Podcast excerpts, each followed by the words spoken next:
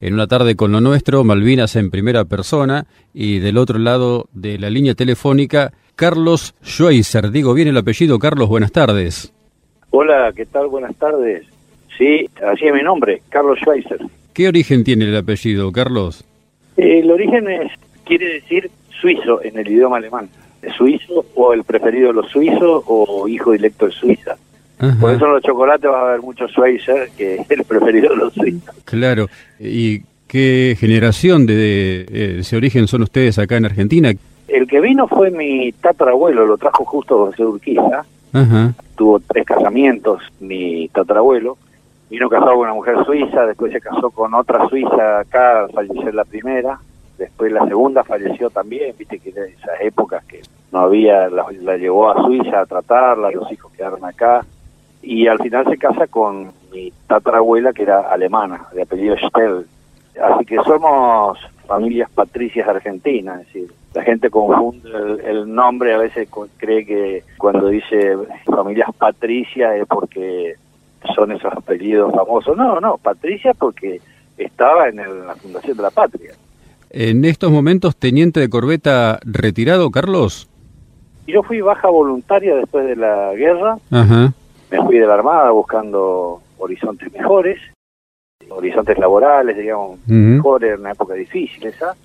Me fui con todos los, los honores y los amigos y compañeros de promoción y, de otras promociones con quien tengo mucho contacto, lo mismo que con los camaradas de la Fuerza Aérea y con los camaradas del Ejército Argentino, principalmente porque como yo soy infante de Marina, este, tengo más tema de conversación con los infantes de Ejército. Claro. ¿En qué año fue que buscó esos nuevos horizontes en la Armada, Carlos? Ni bien finalizó la guerra, yo fui uno de tantos que terminaron, no voy a decir disconformes, pero con un sabor amargo en la, boca y bueno, era recién casado, así que usted por buscar una vida un poquito mejor, ¿no? El año 1982, puntualmente abril, el desarrollo previo a la Operación Rosario, ¿dónde lo encuentra? Yo estaba destinado en el 81 como oficial instructor en la Escuela Naval Militar. Bien. Que era la, escuela de oficiales de la Armada. Sí. Oficial instructor de la Infantería Marina y ayudante de segundo año. De toda la promoción de segundo año y específicamente oficial instructor de infantes de Marina. Y bueno, al finalizar el año 81 me sale el pase al batallón 2 de Infantería de Marina, batallón 2 Panteras Negras, con destino en la base de Infantería de Marina Baterías. Claro. Cuando se produce la operación Rosario, entonces, obviamente son desplazados hacia el sur. Uno imagina en qué condiciones, cómo fueron esos momentos. Lo que se llevó a cabo el 2 de abril fue un asalto anfibio. La diferencia entre un desembarco y un asalto anfibio es que el desembarco puede ser un desembarco logístico inclusive, o sea, sin ningún tipo de oposición ni nada por el estilo. En cambio, el asalto anfibio es un desembarco de tropas lanzadas desde el mar hacia una costa hostil, es decir, que está llena de enemigos. El asalto anfibio tiene varias etapas previas.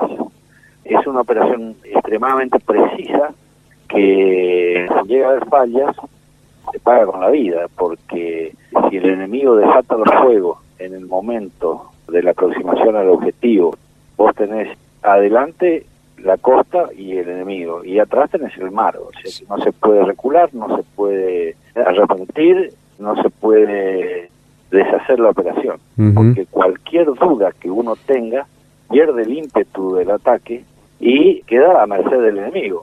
Claro. Es decir, dar vuelta o hacer alguna maniobra de retirada es imposible. Claro, seguro. De ahí es que la infantería de marina tiene ese espíritu tremendamente agresivo, en el buen sentido, en el mejor sentido de la palabra, ¿no? Agresivo de la agresividad del combate. Sí, sí, sí, claro. El asalto anfibio, una operación anfibia tiene que tener ensayo anfibio, porque tiene que ser lo más parecido a la perfección. Sí. Si se pudiera ensayar dos o tres veces sería lo ideal. Nosotros alcanzamos a ensayar una vez. Embarcamos en el buque de desembarco de tanques, BDT, son las siglas, buque de desembarco de tanques Ara Cabo San Antonio, sí. que es un buque que tiene una bodega y tiene eh, con puertas en la proa para llevar en la bodega esa los vehículos anfibios, que fueron 20 en total. Los vehículos anfibios son tanques muy grandes, semisumergibles, con capacidad para navegar en el mar, no con capacidad de badeo de agua, sino con capacidad de navegar en el mar. Sí. Se hacen las prácticas del asalto anfibio, que es abrir las puertas, los portones de la proa, o sea, frontales del buque de desembarco de tanques, y ahí los tanques se largan al agua, los LBTP-7, que son los vehículos anfibios, que los mismos de, esa época todavía están en vigencia porque fueron vehículos anfibios lo más parecido a, vehículos magníficos, ¿no? Inclusive los he visto que Estados Unidos los utilizó en, Irak, en el desierto.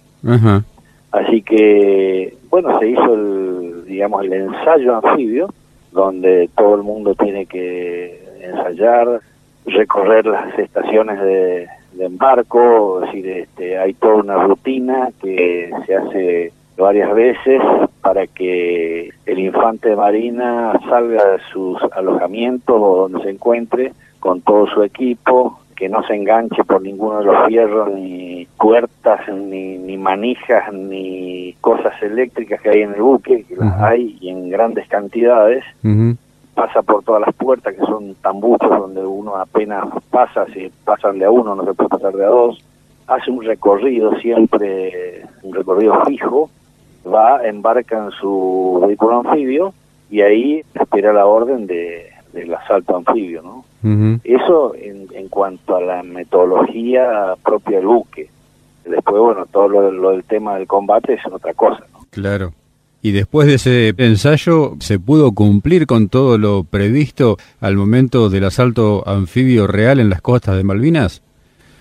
Bueno, hubo un ensayo nomás, hubiéramos querido que haya tres o cuatro, pero la necesidad de la recuperación de las Islas Malvinas se precipitó por los hechos de Georgia, es decir, por todo lo que pasó con el empresario Davidov, se genera la necesidad de recuperar la soberanía sobre Malvinas. Sí. No se puede desconocer que la situación venía crítica porque eran idas y venidas diplomáticas en las cuales Inglaterra directamente no solo no reconocía nada a la Argentina, sino que las directivas que daba la ONU y la Organización de las Naciones Unidas de que debíamos sentarnos a negociar y a conversar, directamente ellos las desoían. Entonces, bueno, eso resultó en una acción política inadmisible y bueno, y se cumplió ahí una de las máximas del gran estratega Karl von Clausewitz, que dijo que la, la guerra es la continuación de la política por otros medios, ¿no? Seguro. Carlos, sabemos que ha publicado un libro que precisamente refiere a todo este párrafo de la historia que nos está contando. ¿Es así? Sí, escribí un libro, un primer libro que se llama Malvinas y Georgias, los primeros valientes más allá de la Cruz del Sur. Bien. En él relato en primera persona, o sea, tiene una impronta de lo que fue mi experiencia, relato en primera persona lo mío, mis pareceres y mi, actuación y la de mis camaradas, o sea, no como una cosa tan personal porque describo los hechos, los hechos vividos y también en primera persona, porque uno puede escribir en primera persona si el relato se lo da a otra persona, que fue el caso de Georgia. Yo no estuve en Georgia, pero el que estuvo ahí a cargo de las acciones de combate fue el por entonces teniente Luna, participaron con el batallón 1, y un compañero mío, el teniente Justi. Ellos me dieron todos los relatos, los mapas, este, absolutamente todo, y bueno, yo lo relaté en primera persona lo de Georgia. Pero obviamente hay que destacar que lo accionado en Malvinas debía producirse el 2 de abril y lo de Georgias también. Pero fue tan grande la tormenta que había que el día 2 de abril en Malvinas amaina la tormenta, pero en Georgias seguía la tormenta. Y los de Georgias, como iban embarcados en la corbeta Guerrico, una corbeta que no estaba preparada para llevar infantes de marina, no tenía camas, porque eso tiene camas y lugares para la cantidad de tripulantes que tiene, y encima llevar 40 infantes de marina con todo su armamento, morteros, ametralladoras, casco, mochila y demás, realmente era un, un incordio, ¿no es cierto? En esas condiciones navegaron hasta Georgias y como seguía el temporal no pudieron realizar el asalto anfibio a Georgia, que se trató de un asalto anfibio, no un asalto anfibio con todas las de como con Malvinas, que fue hecho con vehículos anfibios, sino que se trató de un asalto anfibio helitransportado, o sea, a, eh, a través de helicópteros. Y ahí los esperaba el buque polar Bahía Paraíso, que venía de la campaña Antártida, y que traía un helicóptero grande del ejército y uno de la armada, un Alouette. Entonces este, tenían que transbordar y lo que no se podía hacer por la tormenta era transbordar esos infantes de marina para que embarquen en los helicópteros y realizar el ataque helitransportado con los helicópteros que despegaban del Bahía Paraíso. ¿Qué tiempo le llevó a usted estar allí en, en la zona de las islas? ¿Nos quiere contar algunos de los momentos que vivió allí junto al Batallón 2? El tema era que cuando nosotros embarcamos con todo el Batallón 2 Panteras Negras, que era la unidad anfibia de la brigada, era la unidad de guardia anfibia, es decir, que está preparada para zarpar hacia el combate en 72 horas. Esa es la premisa. que otras unidades necesitan más tiempo para acomodar su logística, para acomodar el armamento y demás. En cambio, la unidad anfibia de la brigada, que era el batallón 2 de Infantería Marina, que era el núcleo de la fuerza de desembarco, o sea, el núcleo que realizó el asalto anfibio para recuperar las islas. Cuando nosotros llegamos a Malvinas, cuando se llega a cumplir la hora H, se llama la, hora de, de ataque, el día D y la hora H. A la hora H nosotros este, iniciamos el asalto anfibio, nos tiramos al agua alrededor de un tramo de dos millas, será tres millas de la costa, cinco kilómetros más o menos, en plena oscuridad, en plena noche, todavía no amanecía. Fuimos navegando en formación con los vehículos anfibios, con la vanguardia. Yo me desempeñé como segundo comandante de la vanguardia, es decir, los primeros de la fuerza de desembarco en atacarse, los que van a la punta, a la cabeza llegamos, tocamos la playa, o sea, los vehículos anfibios van navegando, contienen un sistema de columnas de agua. Para darte una idea, los sistemas de motoski fueron copiados de ese tipo de motores, ¿no? De los vehículos anfibios. Imagínate, son dos motores que tienen este, tremendamente poderosos y grandes a los costados que van empujando el vehículo por columnas de agua, por eso que tienen capacidad de navegación en alta mar. Claro.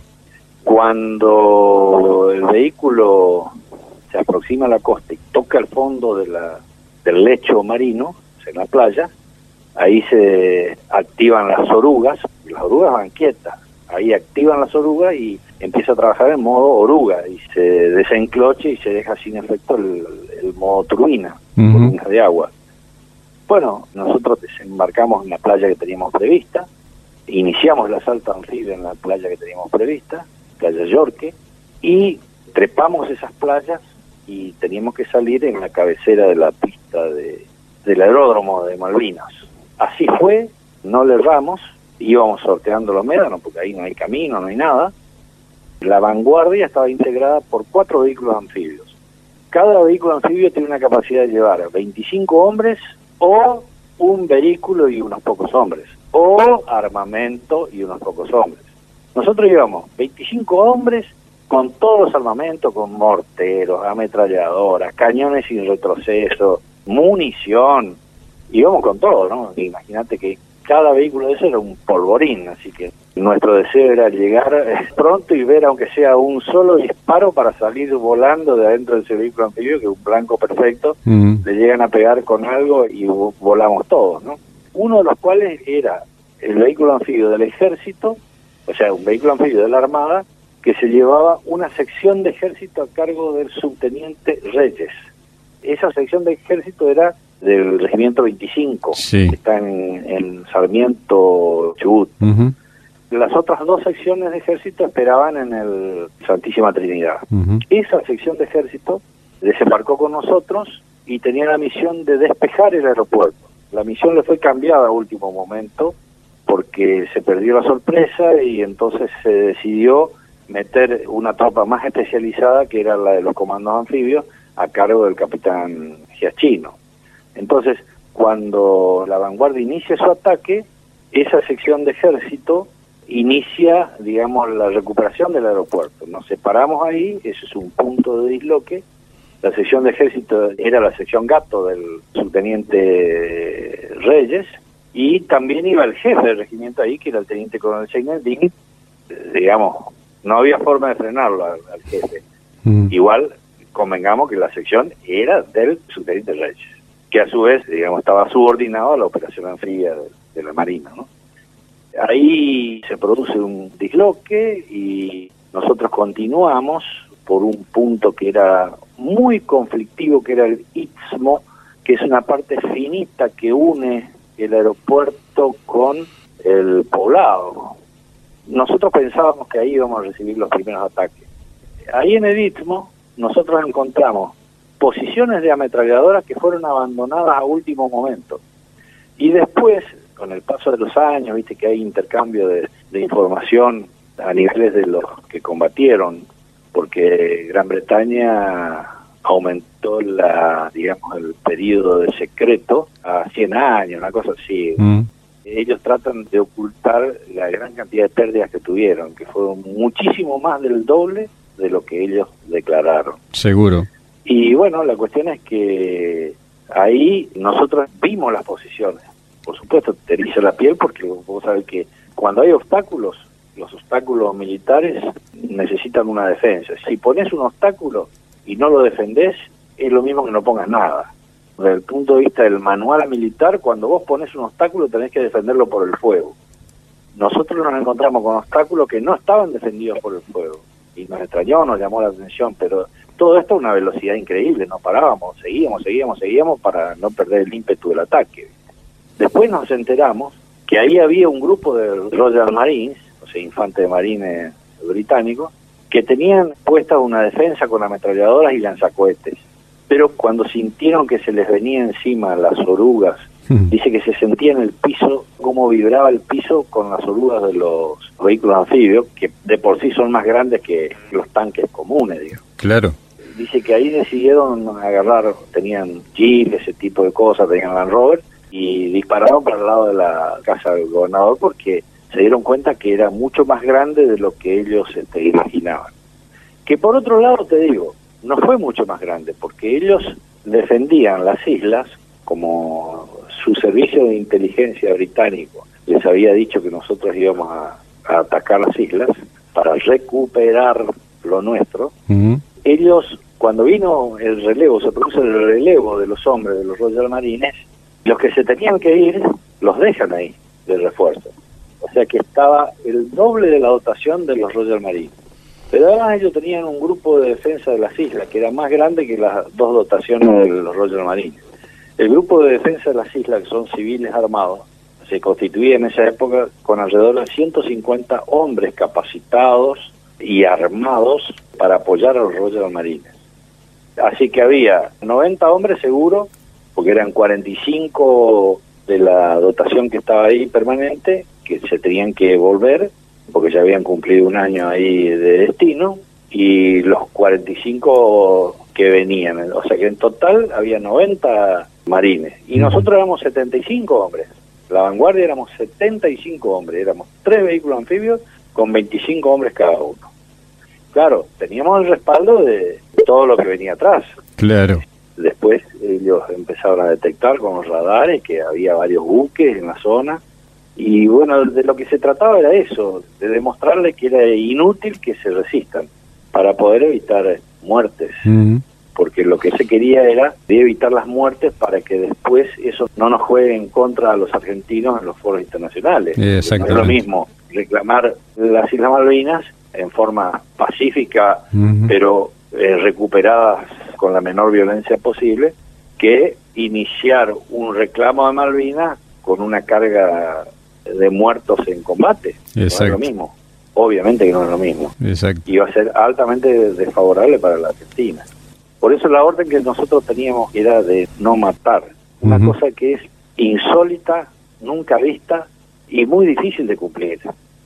Tratamos por todos los medios, sabíamos que cuando teníamos que disparar apuntábamos hacia arriba donde se encontraban las tropas enemigas para que los proyectiles le zumben, le genere, este, digamos, miedo.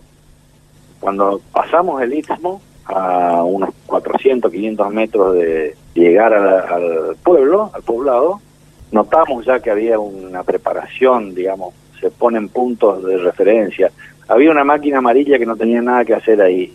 Entonces vos ya sabés que eso está puesto ahí para con fuegos reglados para saber conocer la distancia y si uno pasa por al lado ellos ya saben que vos estás a tal distancia entonces no les cuesta nada arreglar los fuegos viste sobre todo los fuegos de las armas mayores lanzacohetes y cañones sin retroceso que ellos tenían para tirarle a los tanques, ¿no? Sí, sí. Ahí cuando nosotros estábamos más o menos a 400, 500 metros de la llegando al pueblo, digamos, ahí se desatan los fuegos.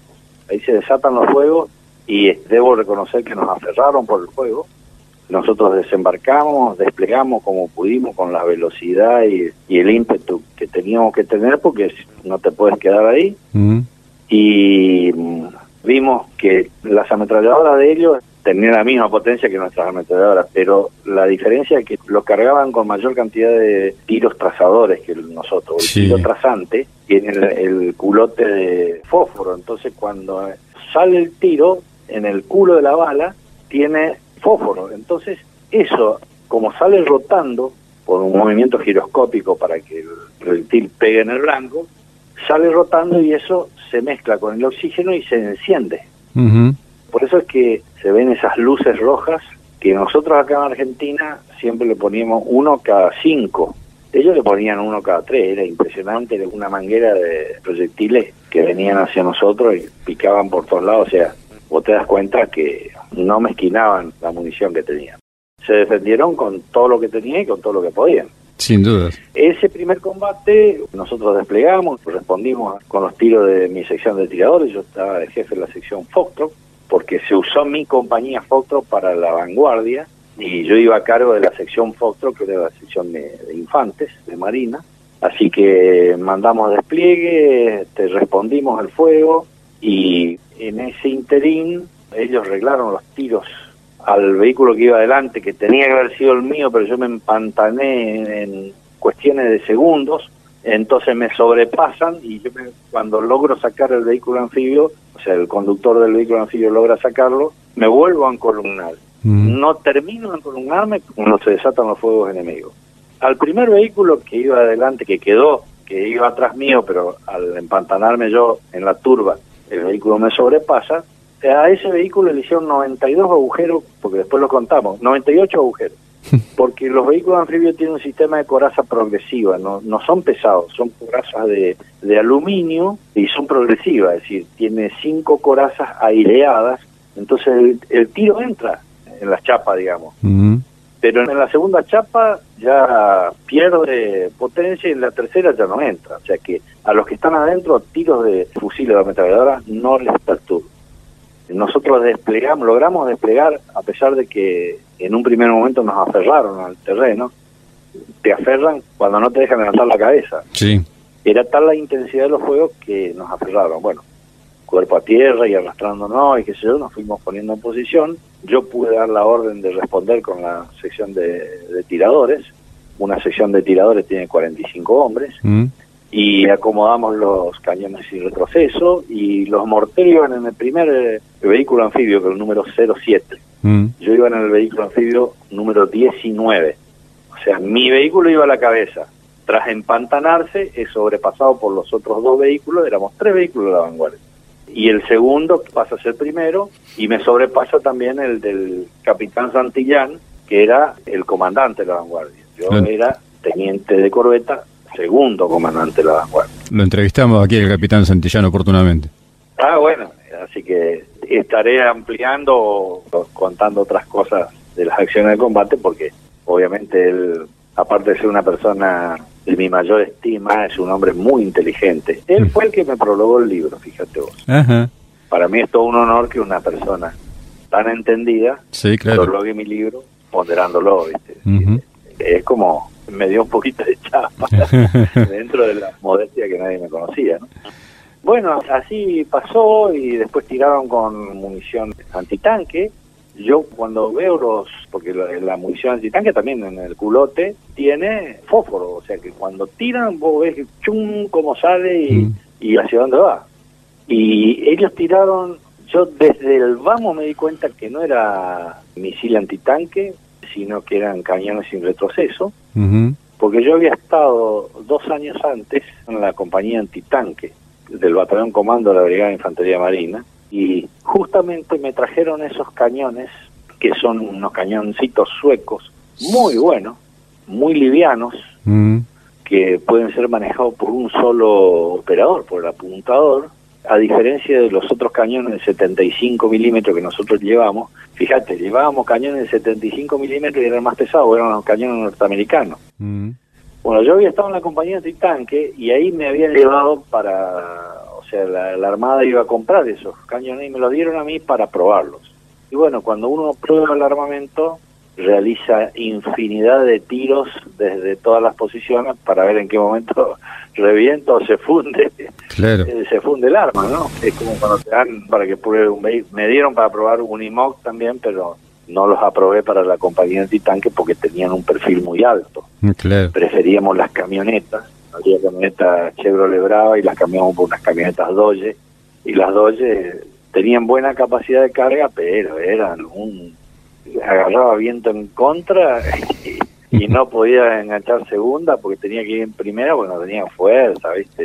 Desastre, no podía agarrar velocidad. Pero bueno, era lo que había. Pero llevaban buena cantidad de carga, podían llevar los cañones que hay en la compañía de tanque, que son de 105 milímetros. Son cañones grandes, cañones sin retroceso. Mm. Es muy particular porque además se ve el fogonazo, el cañón sin retroceso larga fogonazo por contera, o sea, por la parte de atrás, porque es todo abierto. Mm.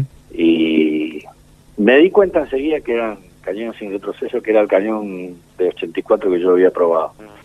Felizmente no tuvieron buena puntería, o estaban muy desesperados, o se vieron que iba a ser imposible combatir, así que tiraron lo que podían, y después se repliegan, o sea, nosotros rechazamos ese ataque, esa defensa, y ellos se repliegan a la casa del gobernador porque la casa del gobernador simultáneamente estaba siendo atacada por los comandos anfibios mm. liderados por el capitán Giachino. Así es. Y ahí sigue la historia, pero uno ha combatido horas y sin embargo lo puedes contar toda la vida. ¿viste? Claro, seguro. Qué posibilidad tan especial la que les ha dado la vida de haber podido cumplir para lo que se habían preparado, ¿no? Porque al ingresar a la escuela, obviamente uno se prepara definitivamente para el combate, para la guerra, imaginando que tal vez nunca le va a tocar y ustedes tuvieron el privilegio de, vivirlo y tan intensamente como una causa tan noble como es la causa de Malvinas, ¿no? Sí, partamos de la base que un militar se prepara toda la vida para ir al combate. Algunos, como nosotros, nos tocó el, extraño privilegio de ir a un combate, pero no cualquier combate. Un combate para recuperar nuestras Islas Malvinas es algo, es algo muy que te infla el pecho demasiado, es decir, no, no es un falso orgullo, es un orgullo absoluto, así como el que tiene el, oído absoluto, el olfato absoluto, este es el orgullo absoluto. Sí, sí. Haber participado en la recuperación de nuestras Islas Malvinas y sobre todo, te digo, cuando se dio la orden, que fue el primero de abril, nosotros no sabíamos nada, pero llegó un momento que no, no, en el medio del mar nos encontrábamos con los yanquis, entonces qué ejercicio tan importante implicaba que íbamos tan armados hasta los dientes, ¿viste? Claro. Entonces este, ya uno no es que empieza a desconfiar, pero es como que te sentís un poco, empezás a tener ciertas inquietudes, ¿no? Encima la navegación era un pesto, eh, yo creo que hasta los navegantes más avesados habrán vomitado, porque el problema de la navegación, el rolido, o sea que va de costado a costado, eso te marea. Sí, sí. Pero cuando el buque empieza a zambullirse en el mar, en las olas del mar, y golpea y es como que se frena y vuelve otra vez vos sentir las paletas ñan ñan ñan ñan así que van eso te descompone y te hace vomitar. Claro. No comíamos, comíamos con dificultad y teníamos que cumplir con todas las guardias mm. propias de la cubierta y qué sé yo del buque y mantener a nuestra gente tratar de mantener alta la moral porque en principio nosotros íbamos a desembarcar y íbamos a hacer una ejercitación con los yanquis. Entonces teníamos que demostrar que éramos valerosos digamos que estábamos bien. Y estaban todos verdes de tanto vomitar. Nadie ingería a muchos los obligamos a que ingieran agua por lo menos para no deshidratarse. Entonces cuando el día 1 de abril a las seis y media de la tarde se dice atención, atención, dirigirse a todos los parlantes que el señor almirante Busser va a dar una, este, una noticia, no me acuerdo cómo lo dijimos. Entonces todos nos amuchamos, el buque tiene parlantes en distintos lugares, ¿no es cierto? Sí, sí. Cuando se quiere dar una orden, si hay alguien que está en máquinas trabajando, no lo vas a hacer dejar las máquinas para que venga a la cubierta a escuchar la orden que vos le quieras dar. Entonces, el sistema es así tiene parlantes por todos lados, en los comedores, en los soleados, que son los, dormitorios, en las salas de máquinas, en la enfermería, en la parte administrativa, en la bodega. Entonces, todas las unidades se van amuchando cerca de los parlantes. Cuando se da la orden de combate, dice el almirante Busser que nosotros fuimos los señalados para ir, este, bueno, la arenga que se conoce, sí. y que fuimos los señalados para hacer este, esta patriada y qué sé yo, realmente se te eriza la piel porque te dice, mañana ustedes serán los vencedores, mm. mañana le demostraremos al mundo una Argentina valerosa en la guerra y generosa en la victoria. Ustedes eh, dirán conmigo, viva la patria. Bueno, se sintió mm. viva la patria, Zapucay, y suerte que nadie tenía el arma cargada, pues si no, hubiera tirado tiro al aire como, en, los bailes de campo, ¿viste? y bueno, la cuestión es que pasado ese momento, dice, bueno, ahora irán a hacer sus tareas, que yo, por supuesto, eh, ajustar los, los detalles de los planes y demás, ¿no? Planes que por otra parte, como bien dicen los axiomas no escritos de la guerra, hay un escrito, hay un general alemán lo escribió, de 1700 y pico, que después del primer tiro no hay plan hmm. que resista no hay plan que resista a las modificaciones. Y después del primer tiro se acabaron los planes. Vos podés planear lo que quieras, pero después del primer tiro las cosas se van solucionando y, adquieren aristas increíbles, ¿no? Y bueno, para eso están los militares de carrera, todos los cuadros que son los que guían y conducen en función de lo que aprendieron y de lo que practicaron, ¿no? Y a 39 años y de hace tantos años que ha dejado la fuerza, ¿cómo se ve esta situación de la operación anfibia, de este asalto anfibio? ¿Cómo lo ve, cómo lo siente usted como veterano? ¿Cómo lo recuerda en cuanto a las sensaciones, en cuanto a las emociones? Mira, esa pregunta siempre a uno se la hacen, o sea, te agradezco que me hagas esa pregunta y la espero, siempre la espero por eso te sugiero que a todos les, pregunte lo mismo. Hmm. Y todos te van a responder más o menos de, la misma manera. Para mí fue ayer, no fue hace 39 años.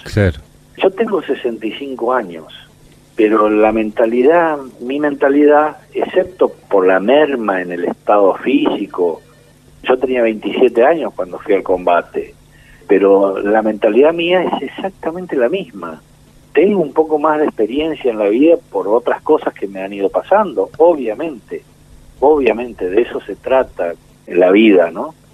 Pero la mentalidad mía no cambia. Yo cuando cierro los ojos de noche, aparte de dar gracias a Dios de, por todo lo que me da, lo hago todos los días de mi vida. Y mi último aliento cuando me esté yendo de esta vida será gracias, Dios mío. ¿viste? Pues yo le pedí a Dios, después de esa orden que dio el ambiente Busser, salía a fumarme un cigarrillo después de las órdenes que di y que acosté a los soldados, salía a la cubierta, como quien dice, airear, airear la cabeza, prendí un cigarrillo en el medio de ese, ese viento que había, pero me acobaché así en un rinconcito al lado de una mampara, que no había mucho viento, y me fui a prender un cigarrillo para fumar algo. Tomar no iba a tomar nada, pero para sentir algo fuerte. Y miré al cielo y le pedí a Dios, le dije, Señor, yo no quiero morir, soy muy joven, no quiero morir, pero tampoco quiero tener una actitud que sea cobarde. si me toca morir, que sea en una actitud valiente, pero en lo posible no quiero morir. Claro. ¿no? Eh, además era recién casado, así que imagínate, hacía un par de meses que me había casado y Dios me escuchó, qué sé yo. Yo pienso que, bueno, todos le habrán pedido, bueno, algunos habrán sido depositarios de la gracia de Dios, otros no, qué sé yo, ¿viste? Eso, eso ya escapa a nuestra sabiduría como seres humanos, ¿no? O nuestra experiencia. Pero que se siente, se siente miedo. El tema es que todos sienten miedo, pero el tema es que hay que sobreponerse. Y los que somos jefes de una fracción, por más chiquitita que sea, tiene que enseñarle a su subordinado que el miedo hay que vencerlo, porque no queda otra. Cuando vos te vas a ir a enfrentar a un enemigo como el enemigo inglés, los ingleses no perdieron, creo que no perdieron ninguna guerra, siempre fueron militares exitosos en sus campañas militares, en las batallas navales, un imperio formado por las luchas y las guerras. Desde que peleaban contra los vikingos, ellos siempre fueron grandes luchadores. Y nosotros, sin haber tenido experiencia en esas guerras, salvo las guerras de la independencia, nosotros íbamos a ir a pelear contra ellos. Realmente, como te diría, espeluznante. Si vos estás en ese lugar y te pones a pensar, como me puse a pensar yo, y terrible. Al otro día, inclusive decía, ¿cómo el almirante Busen nos va a decir mañana ustedes serán los vencedores? Y te cuestionás, ¿viste? Y, no querés escuchar esa palabra, no querés escuchar que él te diga, mañana ustedes serán los vencedores porque no está seguro. Contra los ingleses no hay nada seguro, ¿no?